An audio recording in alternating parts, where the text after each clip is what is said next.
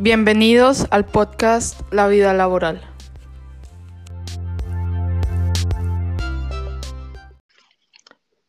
Hola, bienvenidos al podcast de la vida laboral. Les habla Adriana Páez Pino de Renovación y Transformación Profesional. Los invito a que nos escuchen en este decimoprimero episodio. Hola a todos, un gusto tenerlos de nuevo.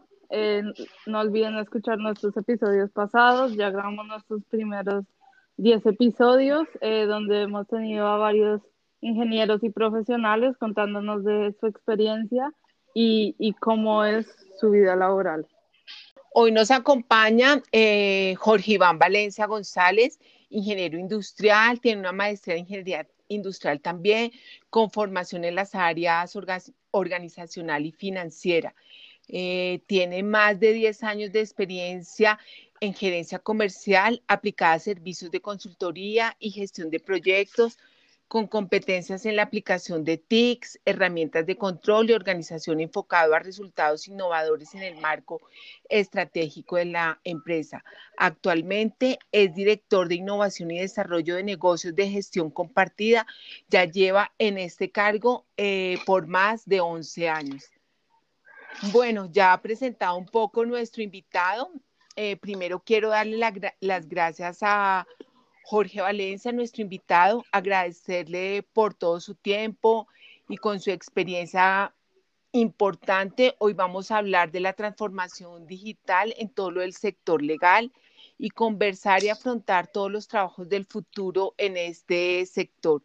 Jorge, bienvenido. Un saludo para nuestra audiencia. Antes de iniciar como esta conversación que vamos a tener hoy, me gustaría que ampliaras un poco tu experiencia en estos temas que vamos a tratar el día de hoy. Bueno, eh, no, antes que nada agradecerles, eh, efectivamente, pues María Andrea, eh, un saludo muy especial, Adriana, muy contento de estar por acá hoy saludándolos, compartiendo un poco de mi experiencia laboral. Y bueno, efectivamente Creo que lo resumiste muy bien. Eh, yo soy ingeniero industrial de base, esa es mi profesión de base, pero trabajo en una firma jurídica, soy socio fundador hace 10 años, un poco más de 10 años. En febrero próximo cumplimos 11 años. Eh, luego de eso, eh, pues actualmente me desempeño como director de innovación y desarrollo de negocios de la firma, pero hace aproximadamente 5 años y medio, 6 años, eh, me empecé a interesar mucho por el tema del derecho, ¿cierto? Eh, tanto así que hoy pues hago parte, digamos, de, de, o soy próximo a ser egresado de derecho, estoy ya en el último eh, año de derecho, yo creo que ya en junio me graduó, presenté los de hecho, no, pude pues, reunirme, con ustedes el domingo pasado porque estaba presentando las pruebas Saber Pro, pero, pero pues muy contento porque ya digamos que hago parte eh, de próximamente egresado de Derecho, también tengo una especialización en, en gestión tributaria eh, del externado. Y hace un tiempo también eh, estoy finalizando contaduría. Entonces, un poquitico de, de, abismal, pues, toda esa, todo ese tema de la formalización de tres profesiones, pero pues básicamente se dio porque necesito de las dos tarjetas profesionales, tanto la de contador como la de abogado, para ejercer sobre los temas, digamos, básicamente eh, del área técnica del derecho. Entonces, ese ha sido el tema. Uy, te has ido tras, te has ido transformando tu trabajo poco a poco eh, por tu compañía, ¿no? Qué buena cosa que has estado un ingeniero con alma de, un, un, abogado con alma de ingeniero. Sí, eso, eso es impresionante, de hecho, de hecho por, la, por ser la ingeniería una, digamos, una, una, una profesión de base tan, pues yo soy realmente ingeniero industrial, Adriana, que pues está en otra área de la ingeniería un poquito, un poquito más dura, pero estoy en el área más gris de la ingeniería, pero ya pasar al derecho, pues todos los, los, compañeros, los amigos me decían, pero ¿cómo te vas a pasar abogado? ¿A vos qué te está pasando? Esto es, pero, pero realmente es muy chévere, o sea, el tema de las ciencias sociales es, es bien interesante y pues sí, ya llevo un tiempo eh, en el tema y, digamos que ya trabajando en una firma jurídica, esa es como la, el área derecha. Entonces, por una parte, eh, en, la, en la firma eh, que actualmente represento, hago la Dirección de Desarrollo de Negocios. ¿Esto qué quiere decir? Que lidero un área de práctica que es la tributaria y una segunda área de práctica que es la internacional. Entonces soy el que estoy en contacto pues con los clientes del exterior eh, y con todo el tema de los litigios tributarios, de la conceptualización en este aspecto. Y por otra parte, eh, soy el director de innovación. Me toca como asumir ese cargo combinado y pues en la parte de innovación soy el que trae, digamos, como todos los procesos, procedimientos, tecnología a la firma, de tal manera que a los abogados y a la gerencia se les facilite un poco la gestión de su trabajo. Y pues digamos que básicamente soy un, eh, monitoreo todo el tiempo el mercado tecnológico para ver qué eh, oportunidades de mejora hay eh, en relación con los avances que podamos usar en nuestra firma jurídica. Y eso es como básicamente lo que, a lo que me dedico, Adrián. Ahí, ahí le pusiste todo tu alma, esta, esta etapa última que nos comentas es todo de eh, ingeniería, ¿no? Es como mirar un poco con los avances, los procedimientos y todo eso tiene que ver con ingeniería industrial. Me gustaría hacerte una pregunta. Hace unos años se viene hablando eh, de Legatel o tecnología jurídica las tecnologías al servicio del derecho, pues ya como esa es tu área de lo que estás haciendo, ¿qué significa esto? Bueno, eh, LegalTech, eh, pues digamos que hay muchas eh, opiniones divididas acerca del concepto de LegalTech. Muchos, muchos lo consideran incluso un, un esnovismo o algo de moda temporal, pero yo la verdad soy un convencido de ese concepto. Ya antes de explicarles por qué, les cuento un poquitico los rudimentos de esa, pues de esa, digamos, de esa, de ese amor o de esa alma que que nace eh, en términos de legal tech. Y todo surge, pues, digamos, con la, con la inquietud. Tú sabes que los ingenieros, pues nosotros que somos ingenieros, estamos como hechos en una gran parte para optimizar, para, es decir, para hacer un uso de recursos limitado, ¿cierto? Y generar resultados eh, óptimos o extraordinarios. Básicamente ese es nuestro, nuestro trabajo, resolver, resolver problemas con los pocos recursos que se nos disponen en las organizaciones. Eh, y uno de los problemas que evidenciábamos nosotros en el mercado jurídico es que, es que los abogados desde los pregrados se les enseña más a litigar, se les enseña más al conflicto que a la construcción, que, a la, que al soporte de tecnologías. Entonces uno, uno evidencia desde los pensum, eh, pues han estado haciendo un trabajo los ministerios, pero pues fíjate que no hay ningún programa, por ejemplo, de derecho en Colombia que tenga virtualidad, por ejemplo, ¿cierto? Se asume como si fuera un, programa de académico de medicina. Entonces, desde esa base o desde ese rudimento, cuando uno evidencia que, que, cuando hay un exceso de población eh, profesional abogado y que ese exceso de, de profesionales abogados, eh, casi creo yo que 450 mil tarjetas profesionales, creo que el indicador es que en Colombia tenemos eh, creo que es alrededor de 120 por cada 100 mil habitantes, o sea, es una, es una, tasa alta. Eso, eso, digamos que lleva al concepto de por qué no apoyar, ¿cierto?, esa gestión jurídica mediante el uso de herramientas de tecnologías de información y comunicación o sencillamente de tecnología. Entonces, esa, digamos, ese matrimonio que surge allí, eh, pues se hace bien interesante porque pues los abogados, uno cuando conversa con ellos en su día a día, uno les habla de procesos, de procedimientos, les habla de tecnología y, realmente no la tienen interiorizada desde su ADN. Entonces, eh, eh, digamos que se ve una oportunidad y ese es el concepto de LegalTech de cómo eh, aplicar al derecho ¿sí? la tecnología eh, y cómo entender que esa tecnología puede estar al servicio de resultados extraordinarios en la gestión del derecho y de cómo la tecnología hoy día, eh, pues precisamente genera para los abogados eh, retos importantes, no es que los vaya, digamos, a desplazar, pero sí les genera retos importantes en cómo se percibe la gestión con el cliente, la gestión con el caso, ¿sí? Y el resultado último tangible, porque siempre eh, en general se nos critica a los abogados porque no entregamos eh, eh, temas tangibles, sino que entregamos temas intangibles. Acompañamiento, una palabra que tú ves muy, muy común en los abogados es, es una labor o una profesión de medio y no de resultado, ¿cierto?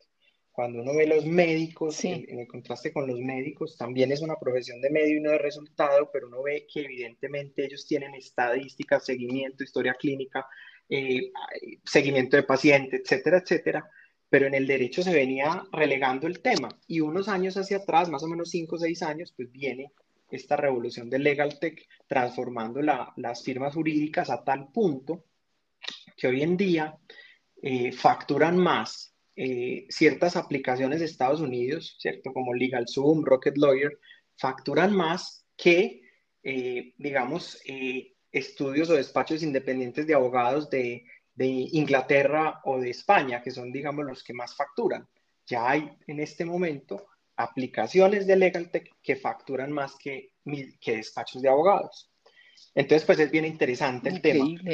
Ahí nos podemos quedar en el podcast contándoles sobre eso, pero básicamente eso es como el tema, ¿cierto? La aplicación de tecnologías para la optimización en función del derecho. ¿Y qué efecto eh, pues tiene eh, la transformación digital en este sector, ya que se está implementando el, el Legal Tech? Bien, eh, Legal Tech ha tenido, digamos, muchas eh, transformaciones. Desde, pues yo, yo quisiera comenzar como desde lo básico que toca la transformación digital de despachos. Obviamente, eh, lo básico, básico, básico son los sistemas de gestión jurídica, ¿sí? Es como lo primero que uno se enfrenta en una firma. pues los abogados son renuentes a, a generar reportes, a digamos, a, escribir horas, pues, o a, eh, hacer el récord de horas, eh, a gestionar o a identificar a qué proyecto se le, dedica, se le dedicó X tiempo. Eh, y fuera de eso, también hay una renuencia a involucrar los costos, ¿sí? Y a optimizar los costos de la producción del, del, digamos, del fenómeno jurídico al interior de una empresa, desde el margen, desde, bueno, digámoslo, como desde que el proceso sea rentable tanto para el cliente como para el abogado, ¿cierto? Y desde esa lógica básica, pues se empieza a generar una transformación digital en las firmas jurídicas. El mercado jurídico de Colombia, uno pensaría que es tímido, que es pequeño, pero es un mercado realmente inmenso. Eh, cuantificando un poco ese mercado, podemos decir que, digamos que la, el mercado legal de Colombia puede superar 8 billones de pesos puede ser más o menos unos 2.500 millones de dólares anuales, ¿sí? Wow. Eso, es mucha plata. Y, ese, y de todo ese montón de dinero, sí, de todo ese montón de dinero, el 90% de las transacciones se hace en Bogotá y las firmas de Bogotá se dieron cuenta de que no podían gestionar toda su operación ni todas sus áreas de práctica sin, involucrar tecnología. Entonces cada vez eh, se está viendo que interiorizan en, las firmas el concepto de tener gerentes de innovación, de tener gerentes que sean no abogados, de tener eh, directores financieros, porque básicamente es una disciplina que había estado, digamos, eh, un poco aislada o muy un poco cerrada, Sí, muy cerrada. cerrada, porque mucho tiene que ver temas personales de esos grises, el ego de las personas que ejercen el derecho es un ego complejo de manejar, ¿cierto? Hay estudios que validan esta, esta hipótesis. Entonces, eh, básicamente la transformación digital se va dando eh, con este tipo de temas, ¿cierto? A partir de ahí ya eh, el tema pues se revoluciona y comienza, digamos, ya lo, lo, que tiene que ver con tecnologías como las metaheurísticas, el big data, la programación, la, y, y de ahí para adelante todo lo que tú quieras evidenciar y eso pues va generando una adaptación a muchas áreas eh, que se van, digamos, conectando inicialmente porque van entendiendo de una manera más fácil, pues es más fácil eh, conectar, digamos, eh, en educación, en salud, temas de tecnología que en derecho, porque el derecho ha sido renuente a todo, ¿cierto? A todos estos temas, o sea, primero peleemos y luego miremos qué queda, primero, ¿cierto? Primero litigio.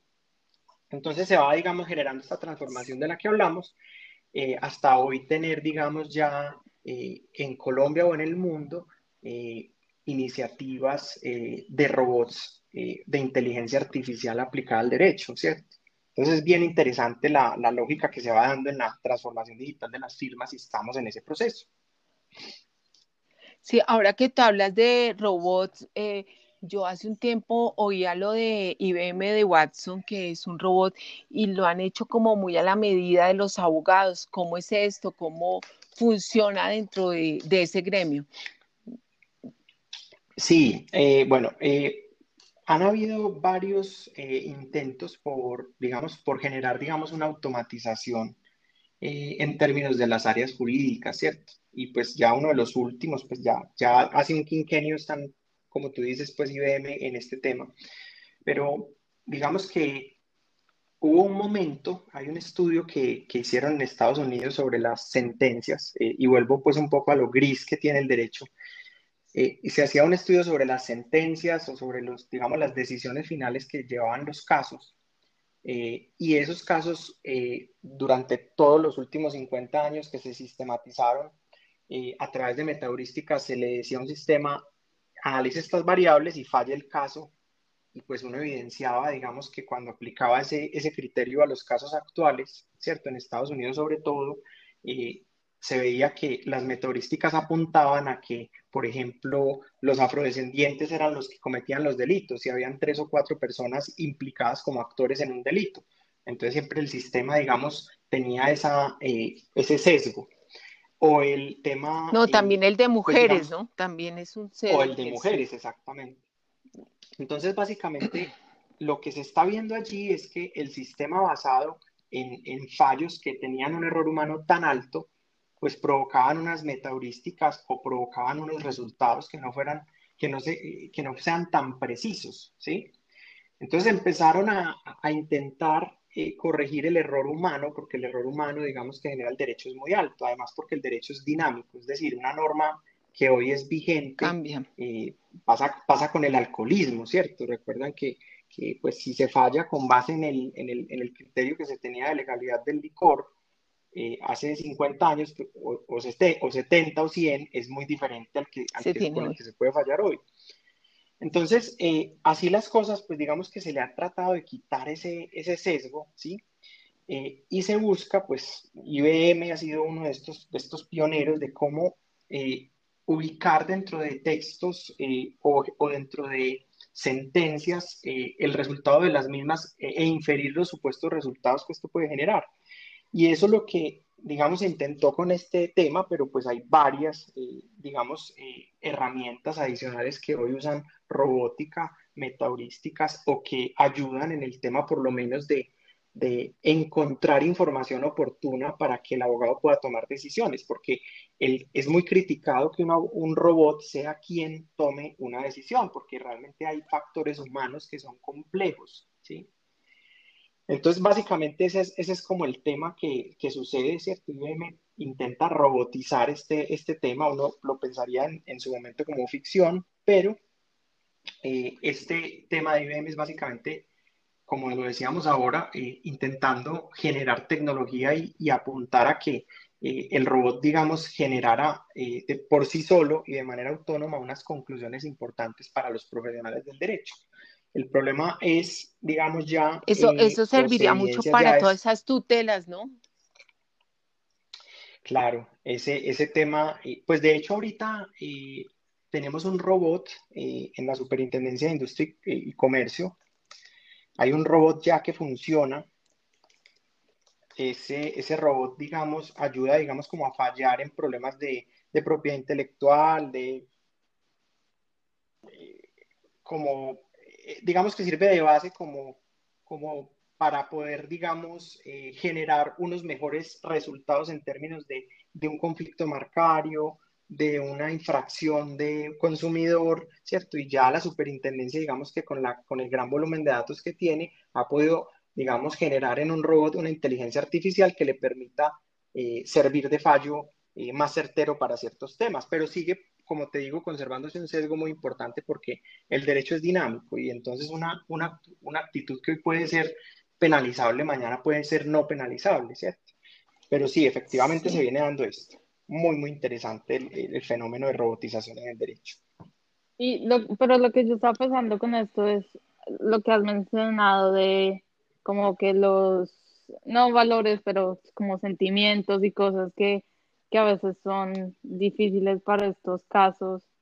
¿Cuál, se, cuál sería como eh, la defensa que, que tendrían hacia como la sociedad, porque me imagino que lo primero que mucha gente diría es como, sí, pero como un robot va a juzgar como estos sentimientos, situaciones, eh, que de pronto es lo que a veces salva a mucha gente.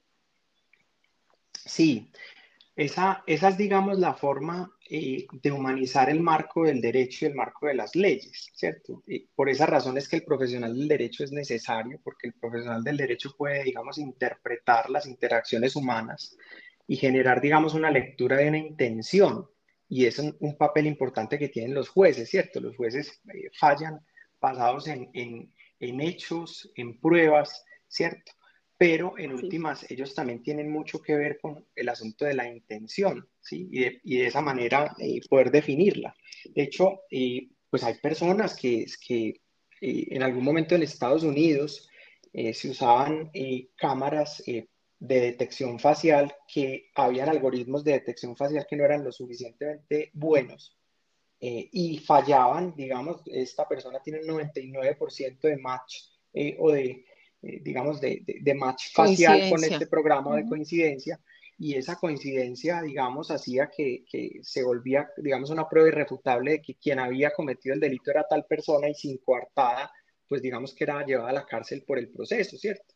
Y en últimas, digamos que se pudo, digamos, eh, en uno de esos casos demostrar que la altura de la persona que condenaron no podía ser la que estaba en el video, así la coincidencia ha sido el 99%. Y este tipo de errores de los sistemas informáticos es el que lleva a que, a que se humanice el derecho con los jueces y con el profesional del derecho, ¿cierto? Esas son como básicamente las críticas, eh, digamos, superficiales que hay del sistema. Hay críticas más profundas, pero, pero pues no hacen, no hacen parte como de la, de la, del alcance pues de nuestra charla hoy, pero sí es importante tener en cuenta que es muy usual que esto suceda y que la humanización del derecho como disciplina de las ciencias sociales es importante y que considero yo ya más bien personalmente que eh, toda esta tecnología debe estar al servicio de la sistematización, del apoyo de la herramienta para que un profesional humano tome la decisión y no para que de una manera autónoma se, se, realice, ¿cierto? Porque habrán factores que, que, sean, eh, bueno, no sé, por ejemplo, hay una persona que va eh, en su carro que va a 65 kilómetros por hora y lo detecta una cámara, pero resulta que él tenía toda la, la, intención de llevar a alguien al médico porque estaba próximo a dar a luz a una persona, por decir algo. Esa, esa situación es una situación compleja. Eh, y si bien se está incumpliendo una norma que es perfectamente penalizable, hay una intención detrás de, ¿cierto? Claro, Donde está por encima la vida, ¿cierto? De la persona y que, que tienes que llegar rápido. Claro, y entonces está la premura, la, y entonces hay cosas que definitivamente, el, digamos, los robots no pueden, eh, por más que tengan metaheurísticas de inteligencia artificial, que pueden, digamos, eh, predecir o controlar por sí mismos, ¿cierto? Porque no les falta la visión humana, que es, es precisamente esa, la lectura de la conciencia y de la intención bajo la cual cierta persona comete una actividad. Entonces, ese es como el, el tema todo lo que se ha venido transformando, que nos cuentas y todo, eh, de todo el profesional, ¿cómo serán los abogados del futuro? O sea, con toda esta tecnología y cómo ha ido avanzando poco a poco. Bueno, eh, hay uno, un, eh, tal vez lo, lo, conocen, seguramente sí lo conocen, que Andrés, Andrés Oppenheimer, que es básicamente un un escritor, él, escribió por allá eh, Basta Historias, Historias, argentino, sí. exacto, y, luego escribe uno que se llama eh, Crear o Morir. Crear o Morir, sí, me encanta ese libro. Crear o Morir, es buenísimo. Y ese libro pues habla un poco de, esa, de ese paradigma de cómo las profesiones, por ejemplo, la profesión contable se ve muy afectada por el tema de la sistematización y de la automatización eh, tecnológica, ¿cierto? A tal punto que sí, o sea, básicamente tú pones una factura y ya el sistema debe reconocer esa factura a qué cuenta del plan único de cuentas va. Y en términos del derecho pasa lo mismo, o sea, son profesiones que, que muy seguramente, pues bajo mi perspectiva, creo yo que en 20 años es probable que no existan, ¿cierto? Pero, pero es probable que, que no exista el, el abogado concebido como hoy, ¿cierto? Un abogado que representa, que, ese, ese abogado que representa, que genera, digamos, conceptos. Eh, tal vez ese abogado digamos que eh, se vuelva un poco más académico, se, se, oriente más al tema de la, de la lectura de escenarios y situaciones humanas que afectan, digamos, la, la, la convivencia eh, y que evitan problemas, porque en últimas lo que quiere el derecho es eso, ¿cierto? Es generar un marco de actuación de las personas en, en defensa de su libertad y sus derechos para que puedan actuar libremente sin, sin, sin, digamos, sin interrumpir los derechos de los demás, ¿sí? Entonces, en esa lógica es muy probable que sí se den profesionales eh, jurídicos, pero más orientados hacia esa parte académica, a predecir los movimientos sociales, a predecir, eh, por ejemplo, ahora, cómo, cómo controlar el tema del matoneo en redes sociales, ¿cierto? Cómo eh, hay nuevos delitos que se están creando más rápido que, que lo que tiene, digamos, el derecho en cuanto a la dinámica especial, porque mientras surte una ley en el Congreso, mientras se penaliza un tema, no sé, ahorita criptomonedas, ¿cierto? Las criptomonedas eh, que tanto se critican porque se asocian en algunos casos a, actividades ilícitas eh, o ese enriquecimiento, ese intercambio. Eh, hay un gris ahí. Nosotros sabemos que si, si nosotros vamos y compramos en este momento criptomonedas no estamos cometiendo un delito, ¿cierto? Pero digamos que el Estado colombiano o el Banco de la República no cuenta esas criptomonedas como parte de, un sistema económico regulado y claro, ¿cierto? Por ende no responden por el mismo.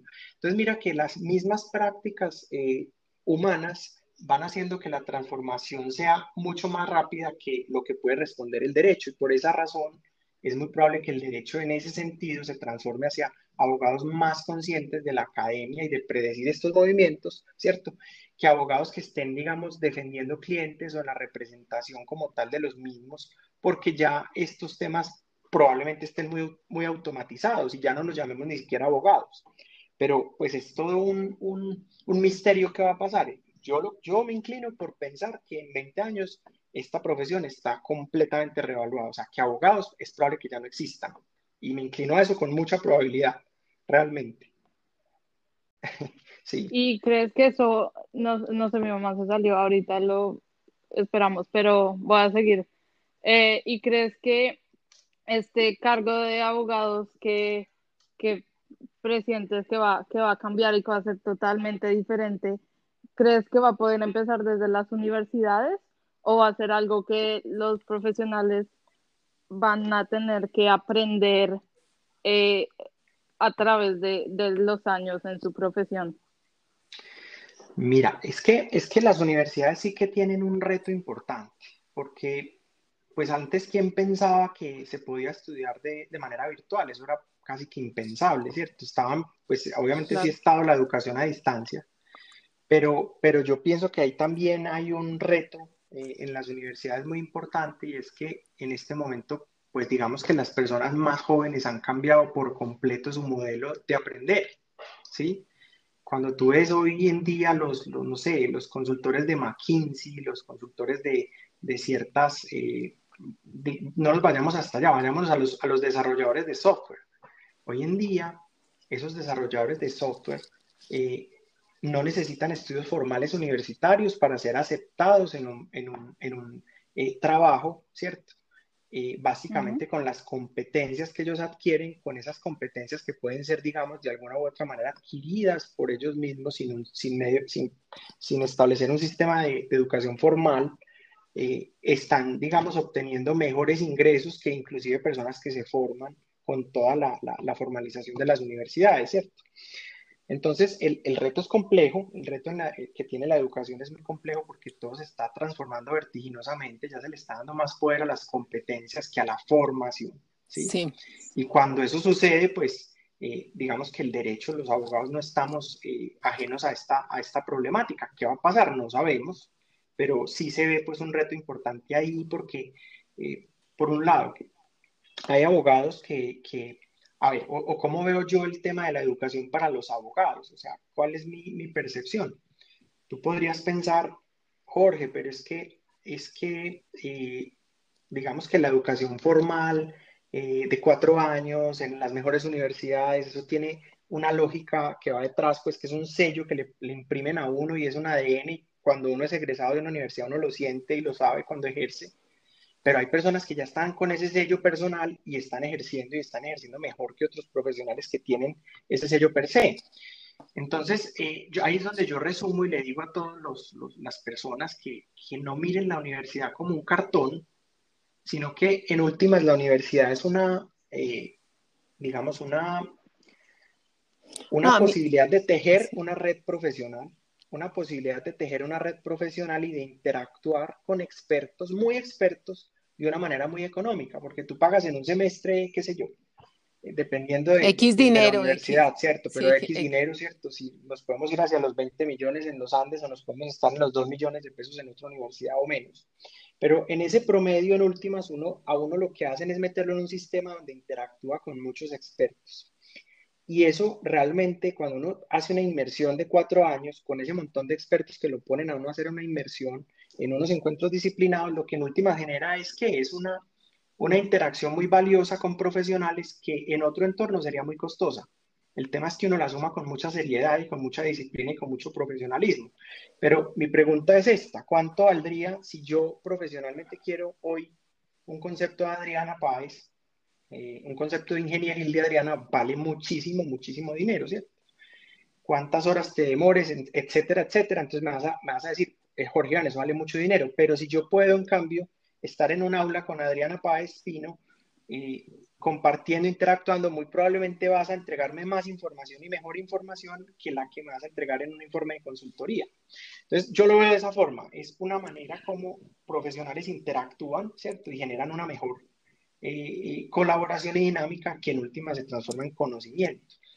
¿Ibas a decir algo, Adriana? Sí, es que me parece también algo eh, que yo veo uno de pronto la gente piensa que eh, si el trabajo muy rápido, y yo estoy de acuerdo contigo del tema de competencias, pero hay algo que si forma la universidad es ese, esa, esa parte de, de esas competencias blandas, sociales, humanas, la ética, o sea, es, esas cosas eh, se van aprendiendo también desde la casa y muchos tenemos esa fortuna, pero hay otras personas que no. Pero yo sí creo que, como tú bien lo dices, esa red que tú vas conformando, eh, esa, como e, eso que te da a ti eh, para crecer, creo que es importante la universidad. Yo creo que cuando una persona solamente se basa en competencias, luego cuando quiere crecer en una empresa, le va a hacer falta un título. Entonces yo creo que es, para mí el orden va a ser diferente de estudiar. Primero se va a hacer cosas muy rápidas, muy cortas para obtener como ese dinero, ese goodwill, y luego de pronto si tuvieras tenido la oportunidad de ver otro tipo de cosas y luego viste que el derecho, la contaduría son para ti, pues yo me enfoco, porque tomar una decisión de una carrera a los 17 años a veces es precipitado también, ¿no? Entonces, pues para mí el orden va a cambiar de las personas, no se va a entrar tan rápido a la universidad, sino y esto lo veo es con el tiempo, ¿no?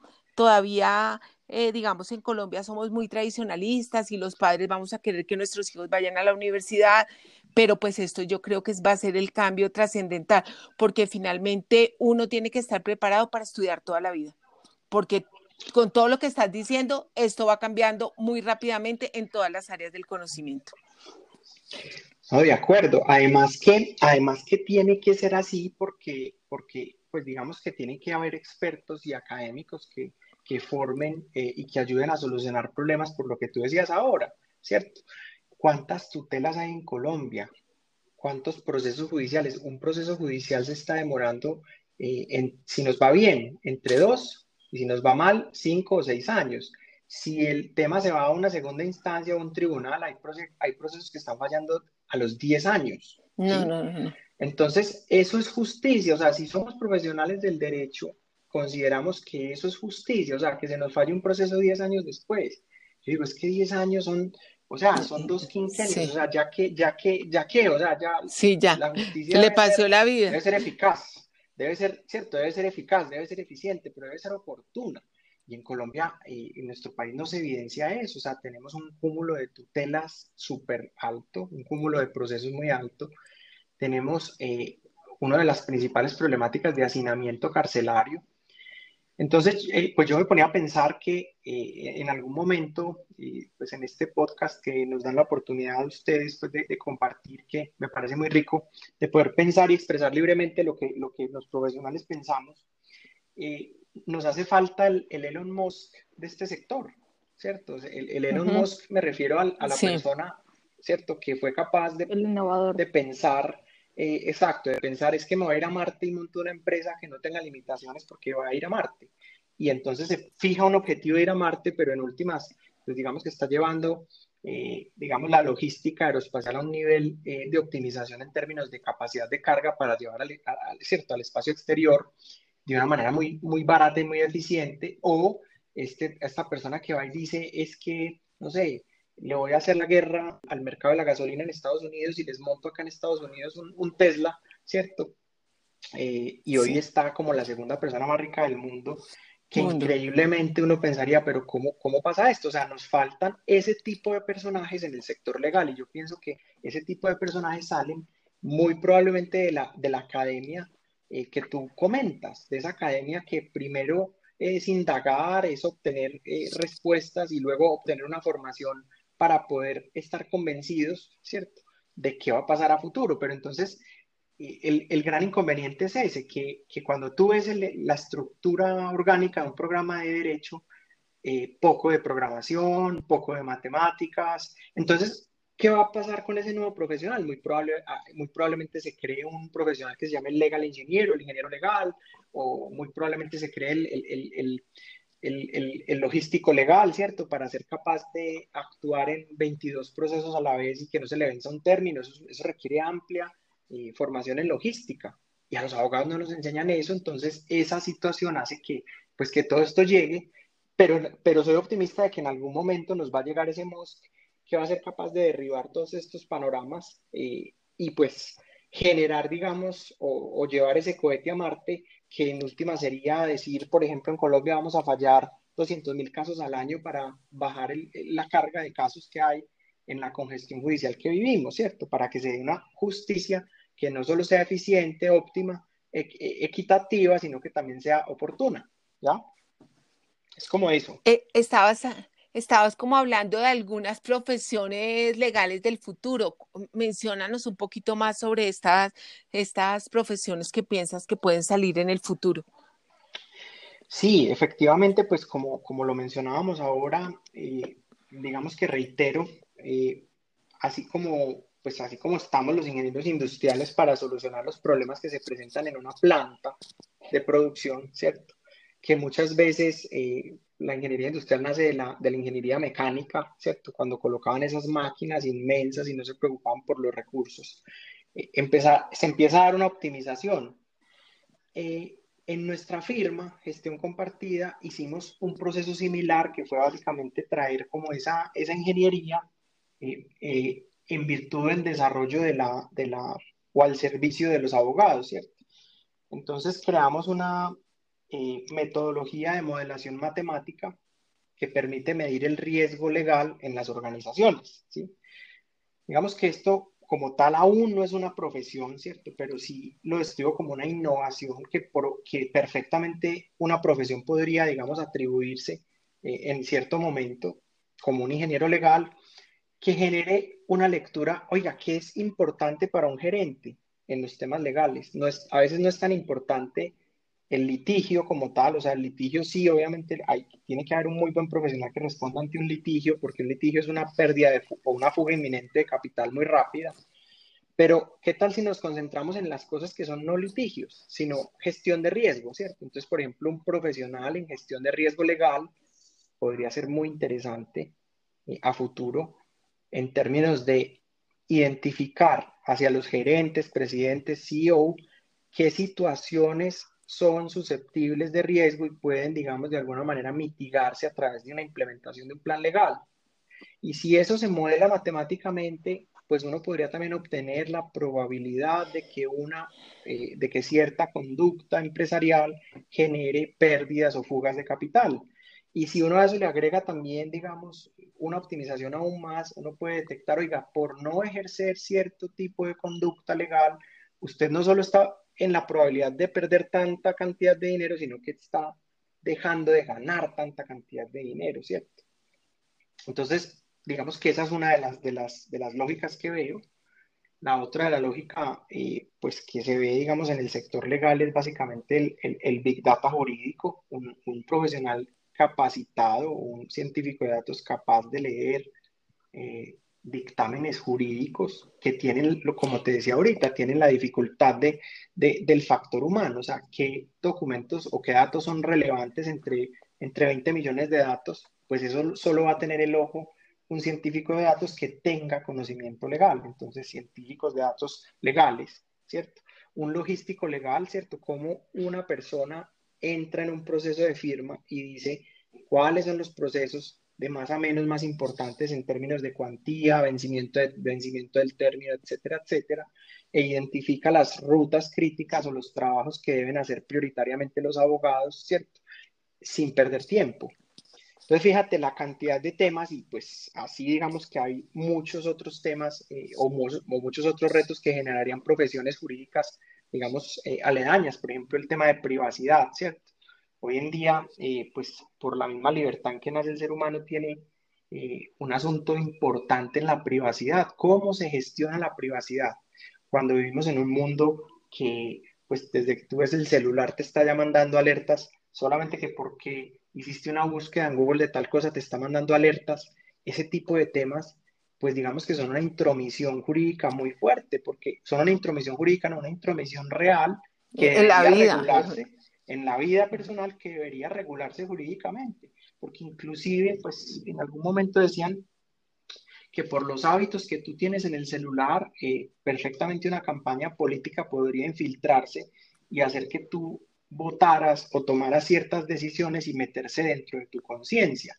Ahí hay otro reto jurídico que es una laguna inmensa que se puede, digamos, eh, verificar. Y pues así las cosas, o sea, aquí nos podemos quedar toda la noche conversando sobre todos esos retos que hay eh, en términos jurídicos, ¿cierto? Eh, una reparación pronta de las víctimas, ¿cierto? Cuando tenemos países en conflicto, o sea, ¿qué pasa con la reparación de las víctimas? ¿Sí? qué pasa con el seguimiento, aislamiento de esos casos eh, que fueron tan, digamos, tan relevantes, qué pasa con nuestros campesinos, o sea, cómo ir conectando todo esto hacia una equidad y una justicia social. Ese tema creo yo que, pues, mejor dicho, eso, eso se viene en muchas cosas. Sí, e, en, eso tienes mucha razón, pero cuando uno mira eh, todos los avances tecnológicos, todo lo que se ha hecho, eh, las leyes en los países son demoradas para poder mm, como eh, blindar a las personas, blindar las cosas. A mí me parece que se demoran mucho y como que luego son hechas eh, a emergencia o cuando ya eh, tienen casos de, en los cuales no se pueden echar de para atrás. Entonces, pues a mí también me parece que esa jurisprudencia y ese tema tendría que ir mucho más rápido como va la tecnología considero yo. No, no conozco mucho de, del tema de abogados, pero ese es mi, mi tema. Lo, lo veo que, que, que las leyes hacen mucha falta. Nuevas Adriana, absolutamente, absolutamente valioso tu aporte. Así es. Yo pienso que es, es, es crítico porque digamos que en unos países hay exceso de leyes. Y cierto, como en Colombia, pues nosotros tenemos exceso de leyes hay otros países donde hay carencia o falta de leyes.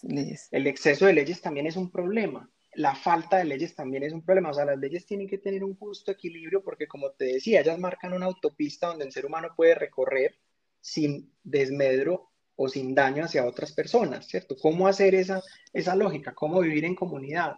Eh, el tema de un régimen de propiedad horizontal y un eh, y, un manual de propietario. Eso, eso hace, eso digamos, tiene su razón de ser, es en que no hagamos bulla después de las 12 de la noche. Mira que todo ese tema o todo ese compendio de cosas que le pasan a uno en su cotidianidad tienen una afectación clara con el derecho, ¿cierto? Personas nómadas, hoy es imposible o casi imposible que existan porque siempre vamos a tener, eh, digamos, vamos a necesitar de la comunidad para abastecernos de agua, de alimentos, ¿cierto? Y eso es a lo que lleva, pues, como este asunto que, pues, que es de hondo calado y es complejo, tiene una filigrana bien, bien difícil. Nos metimos en un bien tema difícil. sí. Óyeme, también he estado oyendo y leí algo eh, que tiene la Universidad de Stanford, que ha venido como adelantando, eh, se llama Legal Design, que viene todo lo del, del Design Thinking. Eh, ¿Esto cómo cambiará la profesión? O sea, ¿cómo tú lo ves? ¿Qué, qué significa esto? No lo sé. Bueno, Adriana, a mí me encanta la perspectiva del legal design. ¿Por qué? Porque ah, es, que, es que es muy complicado. Cuando uno le hablan de, de abogados, de sector jurídico, uno, uno, tiene un tema de acartonamiento, casi que de aburrimiento, ¿cierto? Uno le, le dicen a esas togas de esos jueces. Entonces, digamos que esto, eh, pues básicamente lo que quiere el legal design o lo que interpreto yo que quiere el legal, el legal design es volver un poco más cercana la profesión, a, digamos, a, a cosas eh, que, que, no deberían ser tan acartonadas. Te voy a poner un ejemplo muy sencillo. Eh, una política de, tratamiento de datos. Cuando a ti te llega un correo y te dicen, por favor, acepte que, digamos, la política de tratamiento de datos y quede suscrito en este newsletter para que le siga llegando información acerca de, de X cosas y ve uno esos contratos, esos contratos son inmensos que solamente le dan a uno ganas de bajar y, y, colocar clic. Y así hacemos, ¿no? Entonces, entonces legal, y así hacemos, y quién se va a leer todo eso, eso, es tenaz, claro. Entonces, el legal design lo que ha intentado es tratar de convertir estas, estas herramientas acartonadas en cosas muy simples. Entonces, por ejemplo, hay por ahí ya contratos de una sola página que tienen dos palabras eh, y 30 muñequitos. Ay, qué dicha. y entonces son, son tan intuitivos y tan que tú miras las dos palabras y los 20 muñequitos y dices, este es un contrato y me estoy obligando a permanecer en este sitio por dos horas. Y no dice realmente como todos los efectos que, porque es que la, digamos, la profesión de jurídica es muy orientada a eso, a explicar, a extender el vocabulario, a volver explícito una cantidad de cosas que, ni siquiera eh, el 80% de las que pensamos se van a dar. O sea, cuando uno piensa en un contrato, hace legal thinking o, o, design, o, legal, o legal design, ¿cierto? Y piensa en los efectos de un contrato, uno primero piensa en los probables, los posibles, pero ya hay personas que se van a los imaginables, a los probables, a los improbables y hacen un contrato de 200 páginas pensando en un montón de cosas que no van a, que no van a suceder. Entonces, este tema es muy chévere porque lo que está haciendo es, oiga, ¿cómo volvemos a un contrato amigable? Es que yo quiero que usted, el contrato sea una herramienta para que usted entienda que tiene una obligación de medio, de resultado, ¿cierto? Que tiene una obligación de dar, una obligación de hacer o una obligación de no hacer. Pero ¿cómo lo hacemos fácil? Entonces eh, llegan estos locos de Stanford, que, que, son unos tesos, los admiro un montón, eh, y empiezan a inventar estas cosas y dicen, venga, pero es que sí se puede, ¿cierto? No necesariamente en el derecho hay que, digamos, formalizar todas las situaciones que se puedan presentar hasta un infinito, eh, digamos, de, recuento de probabilidad eh, que genere, digamos, aburrimiento, tedio. No, un contrato puede ser fácil, puede ser accesible, puede ser gráfico, puede tener ilustraciones, puede tener esquemas y entonces empiezan a, generar contratos de ese tipo, pero no solamente la aplicación en contratos, empiezan a generar aplicaciones intuitivas eh, que te permiten a ti generar puntos legales eh, o esquemas eh, legales. Por ejemplo, no sé, un contrato de compraventa de un vehículo, una cosa tan sencilla como esa, ¿sí? muchas veces se complejiza enormemente cuando llega donde un abogado y es más, por ahí está un dicho que dice, y me pasa en la oficina cada rato, hay tres abogados y hay seis conceptos distintos. Sí. Entonces es como tratar de ir en contra de la corriente, tratar de ir en contra de ese esquema per se que nos ha venido como implementando, implementando a los abogados, ¿cierto?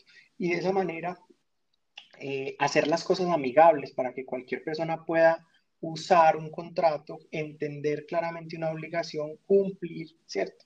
Definir los tipos de peligros que sea en cuestiones muy simples. Y eso es básicamente lo que, lo que hace eh, legal design, ¿cierto? Es buscar el facilitar la aplicación de, los, de las herramientas jurídicas al servicio de personas del común y que sean útiles, entendibles, ¿cierto?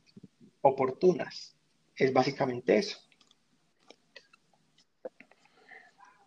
Eso me parece súper. Yo no había escuchado nada del legal design y me encanta porque es como poner las cosas claras y, y ayuda a todo el mundo a la larga y estoy segura que, quizá el, el avance de esto del legal design va a ayudar para el futuro, por, o sea, como las consecuencias, ojalá pues sean menos y hayan menos demandas por contratos y cosas así, porque todo es más claro, todo es más straightforward, como, como se diría, como dirían los de Stanford. Eh, como todo es más claro. Correcto, sí, es poner la creatividad al servicio de una industria. Sí, exactamente. la verdad es Súper. Bueno, y ya como para finalizar, ¿qué recomendaciones les darías a los diferentes profesionales que quieren afrontar estos nuevos retos en el trabajo eh, en esta cuarta revolución y en la, y en la industria legal? Bueno, eh, realmente, eh, pues digamos que acá en esta disciplina hay todo por hacer. Eso es lo, eso es lo que, lo importante. O sea, no sabemos en 10, 20, 30 años si nos llamaremos abogados, ingenieros abogados, ingenieros del derecho, no sé. Eso es una, una incógnita para cómo se está moviendo el mundo, pero, pero yo pienso que eh, llega la hora de, de, pues la primera, digamos, de las, de las recomendaciones es tratar de trabajar no por la pelea, no por el litigio, sino tratar de trabajar en ambientes colaborativos, en alianzas. Eso es muy importante en nuestro sector. Nosotros en los abogados eh, no se observa como en otras profesiones el colegaje. Es muy, muy raro el colegaje entre abogados. O sea, hay una crítica dura, es que ese abogado es malo, es el peor de todos, y eso es muy difícil. Entonces, pues mi primer llamado es ese, o sea, que seamos profesionales íntegros y que trabajemos bajo la lógica del colegaje, ¿cierto? Vaya a ver que un anestesiólogo le, le tumbe, o sea, un anestesiólogo vaya y le tumbe el precio a otro en, en, un procedimiento, ¿no? Ellos están bien regulados, ¿por qué? Porque lo hacen bien, tienen claro el colegaje, ¿cierto?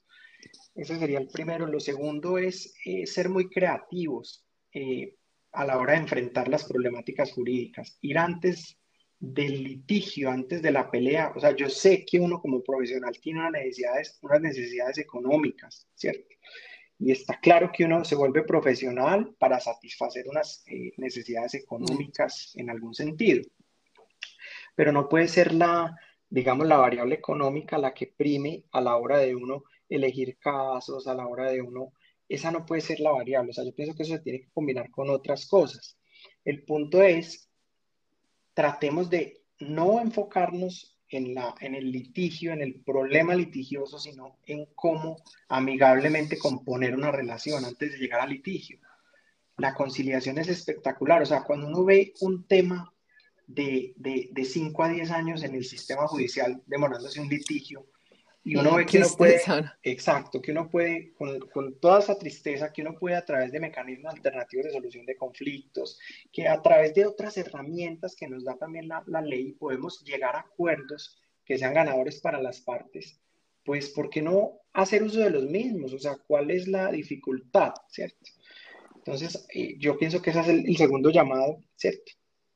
El tercer llamado es a, lo dijo pues ahorita, la, obviamente Adriana lo, lo, mencionó, hay que ser disciplinados, ¿cierto? Y tratar de ser muy juiciosos en la transversalidad de nuestras profesiones, o sea, no es estudiar por estudiar, sino que, eh, o sea, ¿cómo puede ejercer un abogado que no tenga eh, conocimiento, o sea, que no tenga inteligencia emocional, ¿cierto?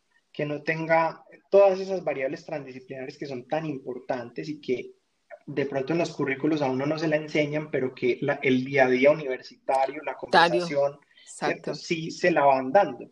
Entonces, ¿cómo hacerlo, cierto? ¿Cómo eh, generar competencias específicas en, en, gestión de conflictos, en negociación, cierto? Eh, y por último, creería yo que eh, muy importante es que el abogado tiene que comprender de números, tiene que entender la, la belleza que tienen los números eh, en la capacidad de análisis, en la facilidad de resolver problemas. Si un abogado todo el día resuelve problemas, es muy probable que si tiene una formación básica en, en ingeniería, en matemáticas, en formulación, eh, eh, ¿cierto? En, no sé, en estadística, si uno tiene una formación, digamos, un poquito más fuerte, en eso, eh, lo puede, digamos, eh, enfrentar o puede enfrentar un problema de una manera más creativa y más fácil, ¿cierto? No es que, es que yo no quiero, a mí me ha pasado todo el tiempo, ahorita que recién hace tres años y medio que entré a la, a la, a la formación de, de, derecho, se presentaban y decían, los estudiantes en el pregrado decían, es que yo estoy estudiando derecho porque no me gustan las matemáticas. Sí, eso, es, eso siempre es lo que, lo que pasa, ¿no? Es tenaz, es tenaz, o sea, las matemáticas hoy en día uno no puede, o sea, es un tema tan, tan, tan, tan relevante que uno no puede, digamos, decir, es que las voy a eliminar, o sea, tú las necesitas, es, es, es una competencia que uno diría, sí, es que nadie resuelve una cuestión, no creas, uno, uno sí la resuelve, uno sí, eh, esa, eh, digamos, esa, eh, ese pare en el camino le sirve para, hacer, para tener elementos de procrastinación estratégica y poder resolver problemas rápidamente o más rápido que los demás, ¿cierto? Entonces me parece bien importante y pues por último, y, lo mencionamos todo el tiempo en este podcast, el tema de la tecnología al servicio de la, de la, del derecho, o sea, cómo apoyarnos en temas de gestión de tiempo, gestión de tareas, gestión de procedimientos, registro de horas, eh, modelización o, perdón, modelación de riesgos jurídicos. Eso solo se hace a través de la, de la tecnología, siendo un aliado de la tecnología. Hay abogados hoy en día, ustedes no me creen, pero hay abogados que uno, uno llama, no sé, a cierto fiscal, fiscal, ayúdame con... Eh, pues ahora por pandemia ya les tocó pues involucrarse en temas de, en eventos o en encuentros sincrónicos, pero, eh, antes, antes ni siquiera, ¿cuál es, el, ¿cuál es el correo? No, a mí no me mande nada por correo, me da me manda un oficio aquí al, al juzgado. Y yo, no, pero ¿cómo te ha mandado un oficio y tienes dos mil oficios por contestar? Necesitamos algo más expedito, más rápido, porque esto tiene que ser ya. Y no, no me importa, mándeme lo que yo lo respondo rápido. Y no, wow, ¿qué es esto? Entonces, mira que ese tema es bien complejo, pero esa es la idea, que trabajemos, ¿cierto? En eh, cómo la tecnología puede ser un factor importante para generar disrupción en nuestras áreas de práctica. Qué bueno. Bueno, eh, le agradezco al ingeniero abogado, porque ya tú sí eres un ingeniero abogado. Eh, la verdad, Jorge, la verdad, súper bueno, aprendimos muchísimo del tema y la verdad hay mucho campo por hacer y, y esto sí hay que ponerle, pues las personas que están estudiando o están en esto, tienen mucho por meterse en el ámbito tecnológico. Es lo que me queda de conclusión. Te agradezco muchísimo. También cuéntanos dónde podrían escuchar más de esto y cuáles son tus redes para que te sigan, vean lo que tú haces y, vean la no, pues eh, antes que nada, eh, pues mira, eh, María Andrea y Adriana, un placer. Yo cuando escuché pues esta esta invitación en el, en el chat eh, que, me puso, que me puso, perdón, Adriana, me puse muy feliz, para mí es un honor acompañarlas. Eh, pues inclusive creo que dentro de la firma hay otros profesionales mejor, pues con mejor eh, capacitación en este campo, pero pues fue muy rico compartir con ustedes. Eh, yo pues soy un convencido del trabajo colaborativo y de las firmas. A mí me pueden encontrar en la firma jurídica Gestión Compartida. Allí trabajo, esa es mi pasión, eso es lo que saco adelante todos los días. Eh, y pues básicamente aquí, eh, allí estoy. un saludo especial para toda la audiencia. Esperamos que les pueda servir mucho esta, esta conversación. Eh, y nada, estoy pues atento a cuando me necesiten, mejor dicho, me hacen una seña que aquí estaré para conversar de los temas que quieran, en lo que podamos aportar, muy rico. ¿En dónde te pueden encontrar? ¿Cómo es tu Facebook o tu, o tu LinkedIn o cómo, o tienen de la compañía o alguna cosa ah, claro.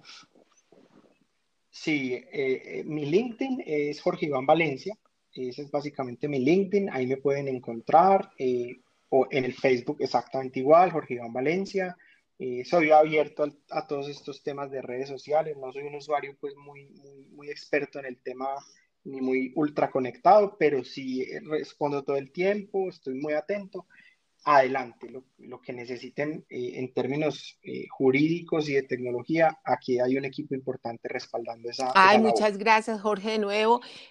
gracias a nuestra audiencia por oírnos y la verdad, todos los temas que hemos tratado son de profesionales en diferentes áreas y creo que esta eh, de abogados fue excelente. Muchísimas gracias por tu participación y creo, María Andrea, que nos queda un excelente podcast hoy. Sí, gracias a todos por escucharnos. Eh, no olviden seguirnos en nuestras redes sociales, eh, LinkedIn, Facebook, Instagram como R9TVox. Eh, chequear nuestro link del podcast para que vayan a escuchar los episodios pasados. Y Muchas gracias. Nos vemos la próxima semana Gracias. con otro nuevo invitado. Muchas gracias. Muchísimas gracias a todos. Chao, chao, vale. Chao.